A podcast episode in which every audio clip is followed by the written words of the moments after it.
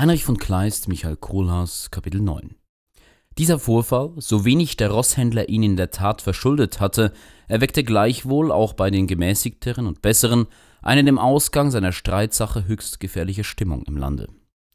Man fand das Verhältnis desselben zum Staat ganz unerträglich, und in Privathäusern und auf öffentlichen Plätzen erhob sich die Meinung, dass es besser sei, ein offenbares Unrecht an ihm zu verüben und die ganze Sache von neuem niederzuschlagen, als ihm Gerechtigkeit durch Gewalttaten ertrotzt in einer so nichtigen Sache zur bloßen Befriedigung seines rasenden Starrsinns zukommen zu lassen. Zum völligen Verderben des armen Kohlhaas musste der Großkanzler selbst aus übergroßer Rechtlichkeit und einem davon herrührenden Hass gegen die Familie von Tronka beitragen, diese Stimmung zu befestigen und zu verbreiten. Es war höchst unwahrscheinlich, dass die Pferde, die der Abdecker von Dresden jetzt besorgte, jemals wieder in den Stand, wie sie aus dem Stall zu Kohlhaasenbrück gekommen waren, hergestellt werden würden. Doch gesetzt, dass es durch Kunst und anhaltende Pflege möglich gewesen wäre, die Schmach, die zufolge der bestehenden Umstände dadurch auf die Familie des Junkers fiel, war so groß, dass bei dem staatsbürgerlichen Gewicht, den sie als eine der ersten und edelsten im Lande hatte, nichts billiger und zweckmäßiger schien, als eine Vergütung der Pferde in Geld einzuleiten. Gleichwohl auf einen Brief, in welchem der Präsident Graf Kallheim im Namen des Kämmerers, den seine Krankheit abhielt, dem Großkanzler einige Tage darauf diesen Vorschlag machte, erließ derselbe zwar ein Schreiben an den Kohlhaas, worin er ihn ermahnte, einen solchen Antrag, wenn er an ihn ergehen sollte, nicht von der Hand zu weisen. Den Präsidenten selbst aber bat er in einer kurzen, wenig verbindlichen Antwort, ihn mit Privataufträgen in dieser Sache zu verschonen und forderte den Kämmerer auf, sich an den Rosshändler selbst zu wenden, den er ihm als einen sehr billigen und bescheidenen Mann schilderte. Der Rosshändler, dessen Wille durch den Vorfall, der sich auf dem Markt zugetragen, in der Tat gebrochen war, wartete auch nur dem Rat des Großkanzlers gemäß auf eine Eröffnung von Seiten des Junkers oder seiner Angehörigen, um ihnen mit völliger Bereitwilligkeit und Vergebung alles Geschehene entgegenzukommen. Doch eben diese Eröffnung war den stolzen Rittern zu tun empfindlich und schwer erbittert über die Antwort, die sie von dem Großkanzler empfangen hatten, zeigten sie dieselbe dem Kurfürsten, der am Morgen des nächstfolgenden Tages den Kämmerer krank, wie er an seinen Wunden da niederlag, in seinem Zimmer besucht hatte. Der Kämmerer, mit einer durch seinen Zustand schwachen und rührenden Stimme, fragte ihn, ob er, nachdem er sein Leben daran gesetzt, um diese Sache seinen Wünschen gemäß beizulegen, auch noch seine Ehre dem Tadel der Welt aussetzen und mit einer Bitte um Vergleich und Nachgiebigkeit vor einem Manne erscheinen solle, der alle nur erdenkliche Schmach und Schande über ihn und seine Familie gebracht habe. Der Kurfürst, nachdem er den Brief gelesen hatte, fragte den Grafen Kallheim verlegen, ob das Tribunal nicht befugt sei, ohne weitere Rücksprache mit dem Kohlhaas auf den Umstand, dass die Pferde nicht wiederhergestellt wären, zu fußen und demgemäß das Urteil gleich, als ob sie tot wären, auf bloße Vergütung derselben in Geld abzufassen. Der Graf antwortete Gnädigster Herr, sie sind tot, sind in staatsrechtlicher Bedeutung tot, weil sie keinen Wert haben und werden es physisch sein, bevor man sie aus der Abdeckerei in die Stelle der Ritter gebracht hat. Worauf der Kurfürst, indem er den Brief einsteckte, sagte, dass er mit dem Großkanzler selbst darüber sprechen wolle, den Kämmerer, der sich halb aufrichtete und seine Hand dankbar ergriff, beruhigte und nachdem er ihm noch empfohlen hatte, für seine Gesundheit Sorge zu tragen, mit vieler Huld sich von seinem Sessel erhob und das Zimmer verließ. So standen die Sachen in Dresden, als sich über den armen Kohlhaas noch ein anderes, bedeutenderes Gewitter von Lützen her zusammenzog, dessen Strahl die arglistigsten Ritter geschickt genug waren, auf das unglückliche Haupt desselben herabzuleiten. Johann Nagelschmidt nämlich, einer von den durch den Rosshändler zusammengebrachten und nach Erscheinung der kurfürstlichen Amnestie wieder abgedankten Knechten, hatte für gut befunden, wenige Wochen nachher an der böhmischen Grenze einen Teil dieses zu allen Schandtaten aufgelegten Gesindels von neuem zusammenzuraffen und das Gewerbe, auf dessen Spur ihn Kohlhaas geführt hatte, auf seine eigene Hand fortzusetzen. Dieser nichtsnutzige Kerl nannte sich, teils um den Häschern, von denen er verfolgt ward, Furcht einzuflößen, teils um das Landvolk auf die gewohnte Weise zur Teilnahme an seinen Spitzbübereien zu verleihen, einen Statthalter des Kohlhaas. Sprengte mit einer seinem Herrn abgelernten Klugheit aus, dass die Amnestie an mehreren in ihrer Heimat ruhig zurückgekehrten Knechten nicht gehalten, ja der Kohlhaas selbst mit himmelschreiender Wortbrüchigkeit bei seiner Ankunft in Dresden eingesteckt und einer Wache übergeben worden sei. Der Gestalt, dass in Plakaten, die den Kohlhaasischen ganz ähnlich waren, sein Mordbrennerhaufen als ein zur bloßen Ehre Gottes aufgestandener Kriegshaufen erschien, bestimmt, über die Befolgung der ihnen von dem Kurfürsten angelobten Amnestie zu wachen. Alles, wie schon gesagt, keineswegs zur Ehre Gottes noch aus Anhänglichkeit an den Kolas, dessen Schicksal ihnen völlig gleichgültig war, sondern um unter dem Schutz solcher Vorspiegelungen desto ungestrafter und bequemer zu sengen und zu plündern. Die Ritter, sobald die ersten Nachrichten davon nach Dresden kamen, konnten ihre Freude über diesen dem ganzen Handel eine andere Gestalt gebenden Vorfall nicht unterdrücken. Sie erinnerten mit weisen und missvergnügten Seitenblicken an den Missgriff, den man begangen, indem man dem Kohlhaas, ihren dringenden und wiederholten Warnungen zum Trotz, Amnestie erteilt, gleichsam als hätte man die Absicht gehabt, Bösewichten aller Art dadurch zur Nachfolge auf seinem Wege das Signal zu geben und nicht zufrieden dem Vorgeben des Nagelschmidt zur bloßen Aufrechterhaltung und Sicherheit seines unterdrückten Herrn die Waffen ergriffen zu haben, Glauben zu schenken, äußerten sie sogar die bestimmte Meinung, dass die ganze Erscheinung desselben nichts als ein von dem Kohlhaas angezetteltes Unternehmen sei, um die Regierung in Furcht zu setzen und den Fall des Rechtsspruchs Punkt für Punkt seinem rasenden Eigensinn gemäß durchzusetzen und zu beschleunigen. Ja, der Mundschenk Herr Hinz ging so weit, einigen Jagdjunkern und Hofherren, die sich nach der Tafel im Vorzimmer des Kurfürsten um ihn versammelt hatten, die Auflösung des Räuberhaufens in Lützen als eine verwünschte Spiegelfechterei darzustellen, und indem er sich über die Gerechtigkeitsliebe des Großkanzlers sehr lustig machte, erwies er aus mehreren witzig zusammengestellten Umständen, dass der Haufen nach wie vor noch in den Wäldern des Kurfürstentums vorhanden sei und nur auf den Wink des Rosshändlers warte, um daraus von neuem mit Feuer und Schwert hervorzubrechen. Der Prinz Christian von Meißen über diese Wendung der Dinge, die seinen Herrenruhm auf die empfindlichste Weise zu beflecken drohte, sehr missvergnügt, begab sich sogleich zu demselben aufs Schloss. Und das Interesse der Ritter, den Kohlhaas, wenn es möglich wäre, auf den Grund neuer Vergehungen zu stürzen, wohl durchschauend, bat er sich von demselben die Erlaubnis aus, unverzüglich ein Verhör über den Roßhändler anstellen zu dürfen.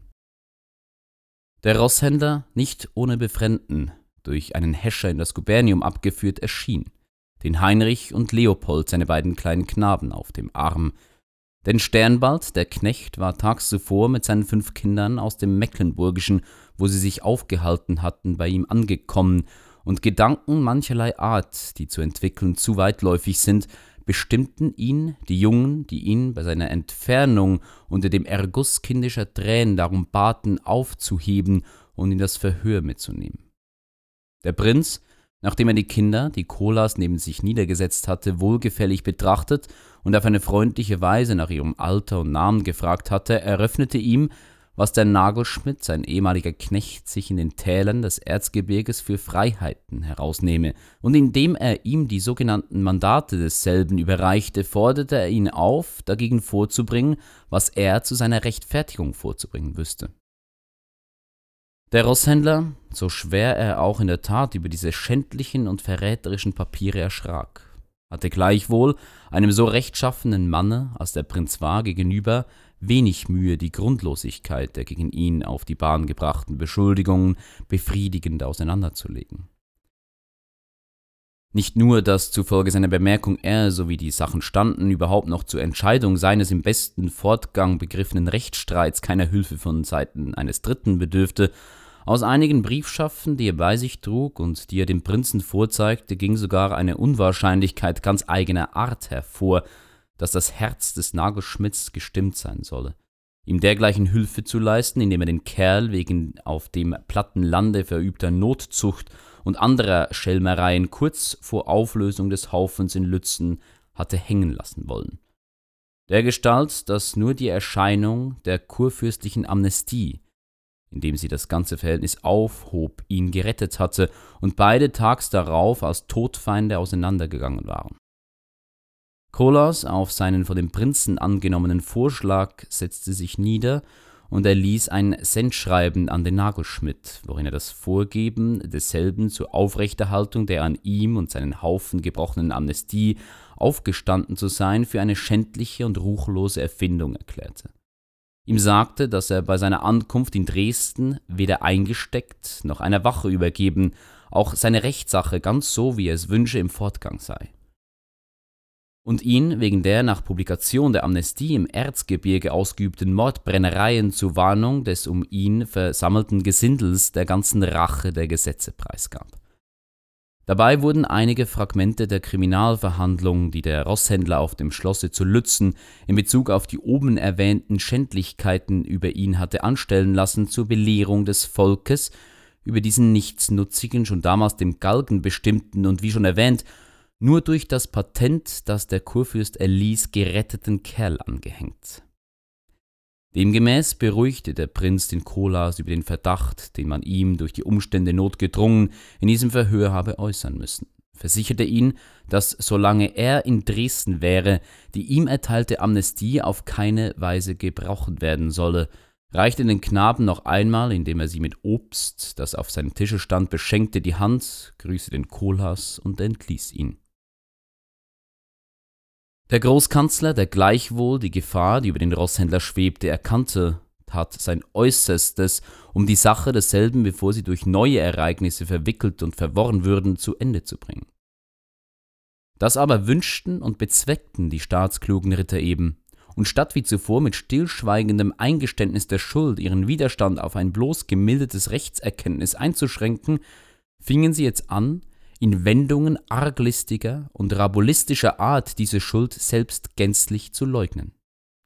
Bald gaben sie vor, dass die Rappen des Kohlhaas infolge eines bloß eigenmächtigen Verfahrens des Schlossvogts und Verwalters, von welchem der Junker nichts oder nur Unvollständiges gewusst, auf der Tronkenburg zurückgehalten worden seien. Bald versicherten sie, dass die Tiere schon bei ihrer Ankunft das selbst an einem heftigen und gefährlichen Husten krank gewesen wären und beriefen sich deshalb auf Zeugen, die sie herbeizuschaffen sich anheischig machten. Und als sie mit diesen Argumenten nach weitläufigen Untersuchungen und Auseinandersetzungen aus dem Felde geschlagen waren, brachten sie gar ein kurfürstliches Edikt bei, worin vor einem Zeitraum von zwölf Jahren einer Viehseuche wegen die Einführung der Pferde aus dem Brandenburgischen ins Sächsische in der Tat verboten worden war,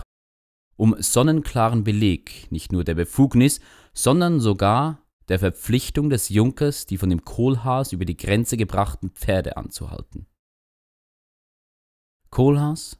der inzwischen von dem wackeren Amtmann zu Kohlhaasenbrück seine Meierei gegen eine geringe Vergütung des dabei gehabten Schadens käuflich wieder erlangt hatte, wünschte, wie es scheint, wegen gerichtlicher Abmachung dieses Geschäfts Dresden auf einige Tage zu verlassen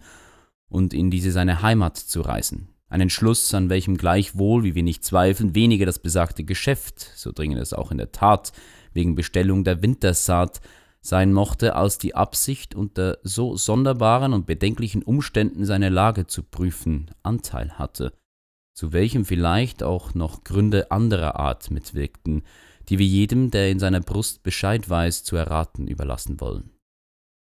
Demnach verfügte er sich mit Zurücklassung der Wache, die ihm zugeordnet war, zum Großkanzler und eröffnete ihm die Briefe des Amtsmann in der Hand, dass er willens sei, falls man seine, wie es den Anschein habe, bei dem Gericht nicht notwendig bedürfe, die Stadt zu verlassen und auf einen Zeitraum von acht oder zwölf Tagen, binnen welcher Zeit er wieder zurück zu sein versprach, nach dem Brandenburgischen zu reisen. Der Großkanzler, indem er mit einem missvergnügten und bedenklichen Gesichte zur Erde sah, versetzte, Er müsse gestehen, dass seine Anwesenheit gerade jetzt notwendiger sei als jemals, indem das Gericht wegen arglistiger und winkelziehender Einwendungen der Gegenpart seine Aussagen und Erörterungen in tausenderlei nicht vorherzusehenden Fällen bedürfe. Doch da Kohlhaas ihn auf seinen von dem Rechtsfall wohl unterrichteten Advokaten verwies und mit bescheidener Zudringlichkeit, indem er sich auf acht Tage einzuschränken versprach, auf seine Bitte beharrte, so sagte der Großkanzler nach einer Pause kurz, indem er ihn entließ, er hoffe, dass er sich deshalb Pässe bei dem Prinzen Christian von Meißen ausbitten würde. Kohlhaas, der sich auf das Gesicht des Großkanzlers gar wohl verstand, setzte sich, in seinem Entschluss nur bestärkt, auf der Stelle nieder und bat, ohne irgendeinen Grund anzugeben, den Prinzen von Meißen als Chef des Guberniums um Pässe auf acht Tage nach Kohlhaasenbrück und zurück. Auf dieses Schreiben erhielt er eine von dem Schlosshauptmann Freiherrn Siegfried von Wenk unterzeichnete Gubernialresolution des Inhalts, sein Gesuch um Pässe nach Kohlhaasenbrück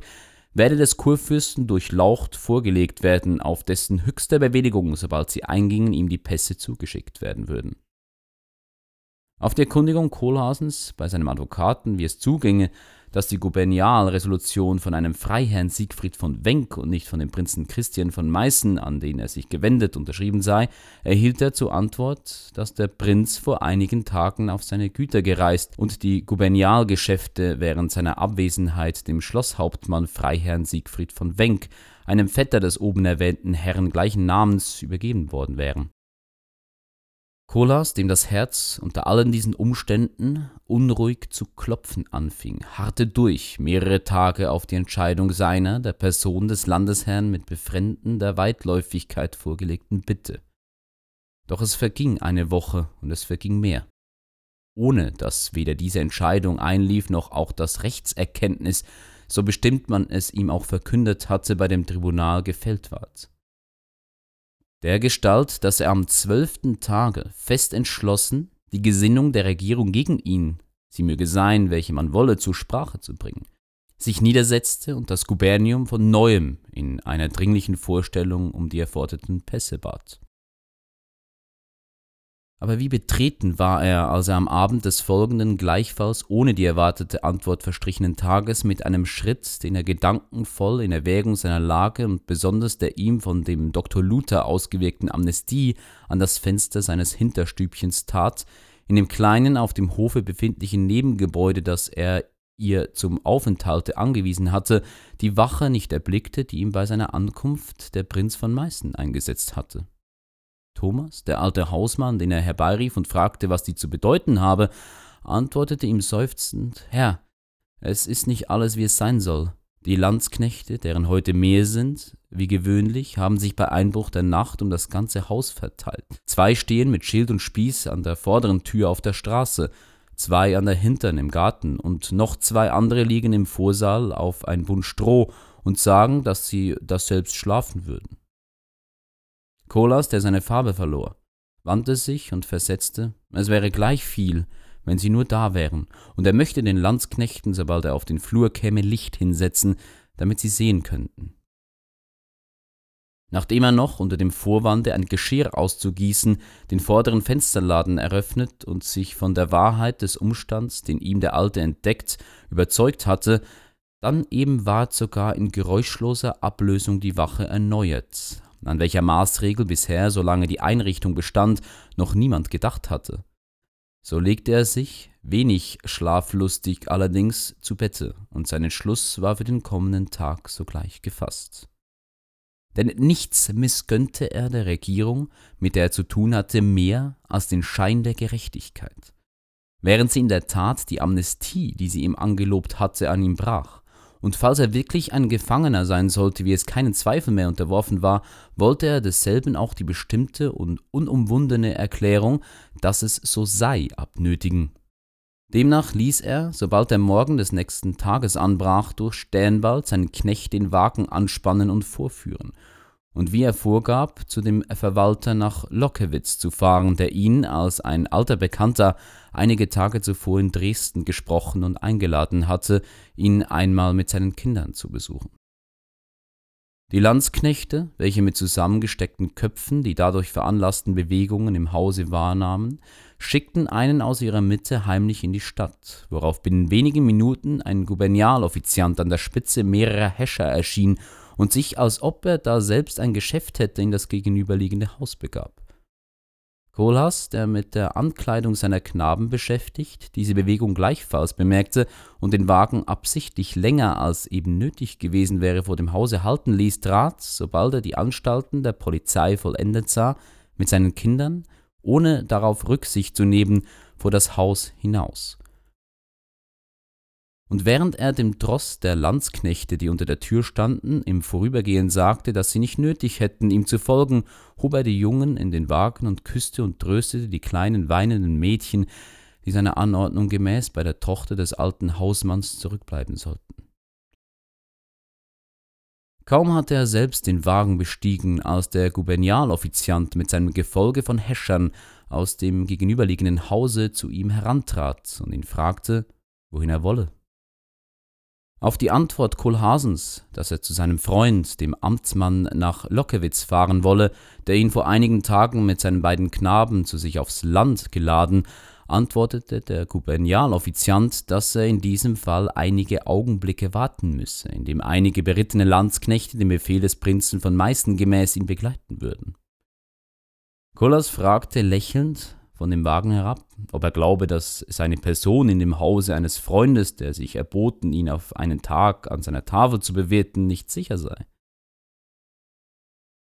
Der Offiziant erwiderte auf eine heitere und angenehme Art, dass die Gefahr allerdings nicht groß sei, wobei er hinzusetzte, dass ihm die Knechte auch auf keine Weise zur Last fallen sollten. Kolas widersetzte ernsthaft, dass ihm der Prinz von Meißen bei seiner Ankunft in Dresden freigestellt, ob er sich der Wache bedienen wolle oder nicht. Und da der Offiziant sich über diesen Umstand wunderte und sich mit vorsichtigen Wendungen auf den Gebrauch während der ganzen Zeit seiner Anwesenheit berief, so erzählte der Rosshändler ihm den Vorfall, der die Einsetzung der Wache in seinem Hause veranlasst hatte. Der Offiziant versicherte ihm, dass die Befehle des Schlosshauptmanns Freiherrn von Wenk der in diesem Augenblick Chef der Polizei sei, ihm die unausgesetzte Beschützung seiner Person zur Pflicht mache, und bat ihn, falls er sich die Begleitung nicht gefallen lassen wolle, selbst auf das Gubernium zu gehen, um den Irrtum, der dabei obwalten müsse, zu berichtigen. Kolas mit einem sprechenden Blick, den er auf den Offizianten warf, sagte entschlossen, die Sache zu beugen oder zu brechen, dass er dies tun wolle stieg mit klopfendem Herzen von dem Wagen, ließ die Kinder durch den Hausmann in den Flur tragen und verfügte sich, während der Knechte mit dem Fuhrwerk vor dem Hause halten blieb, mit dem Offizianten und seiner Wache in das Gubernium. Es traf sich, dass der Schlosshauptmann Freiherr Wenk eben mit der Besichtigung seiner Bande am Abend zuvor eingebrachter Nagelschmidtscher Knechte, die man in der Gegend von Leipzig aufgefangen hatte, beschäftigt war und die Kerle über manche Dinge, die man gern von ihnen gehört hätte, von den Rittern, die bei ihm waren, befragt wurden, als der Rosshändler mit seiner Begleitung zu ihm in den Saal trat. Der Freiherr, sobald er den Rosshändler erblickte, ging, während die Ritter plötzlich still wurden und mit dem Verhör der Knechte einhielten, auf ihn zu und fragten ihn, was er wolle. Und da der Rosskam ihm auf ehrebietige Weise sein Vorhaben, bei dem Verwalter in Lockewitz zu Mittag zu speisen und den Wunsch, die Landsknechte, deren er dabei nicht bedürfe, zurücklassen zu dürfen, vorgetragen hatte, antwortete der Freiherr, die Farbe im Gesicht wechselnd, indem er eine andere Rede zu verschlucken schien, er würde wohltun, wenn er sich still in seinem Hause hielte und den Schmaus bei dem Lockewitzer Amtmann vor der Hand noch aussetze. Dabei wandte er sich, das ganze Gespräch zerschneidend, dem Offizianten zu und sagte ihm, dass es mit dem Befehl, den er ihm in Bezug auf den Mann gegeben, sein Bewenden hätte, und dass derselbe anders nicht als in Begleitung sechs berittener Landsknechte die Stadt verlassen dürfe. Kolas fragte, ob er ein Gefangener wäre und ob er glauben solle, dass die ihm feierlich vor den Augen der ganzen Welt angelobte Amnestie gebrochen sei? Worauf der Freiherr sich plötzlich glutrot im Gesichte zu ihm wandte und, indem er dicht vor ihn trat und ihm in das Auge sah, antwortete Ja, ja, ja, ihm den Rücken zukehrte, ihn stehen ließ und wieder zu den Nagelschmidtschen Knechten ging. Hierauf verließ Kohlhaas den Saal, und ob er schon einsah, dass er sich das einzige Rettungsmittel, das ihm übrig blieb, die Flucht durch die Schritte, die er getan, sehr erschwert hatte, so lobte er sein Verfahren gleichwohl, weil er sich nunmehr auch seinerseits von der Verbindlichkeit, den Artikeln der Amnestie nachzukommen, befreit sah. Er ließ, da er zu Hause kam, die Pferde ausspannen, und begab sich in Begleitung des Gubernialoffizianten sehr traurig und erschüttert in sein Zimmer. Und während dieser Mann auf eine dem Rosshändler ekelerregende Weise versicherte, dass alles nur auf einem Missverständnis beruhen müsse, das sich in kurzem lösen würde, verriegelten die Häscher auf seinen Wink alle Ausgänge der Wohnung, die auf den Hof führten wobei der Offiziant ihm versicherte, dass ihm der vordere Haupteingang nach wie vor zu seinem beliebigen Gebrauch offen stehe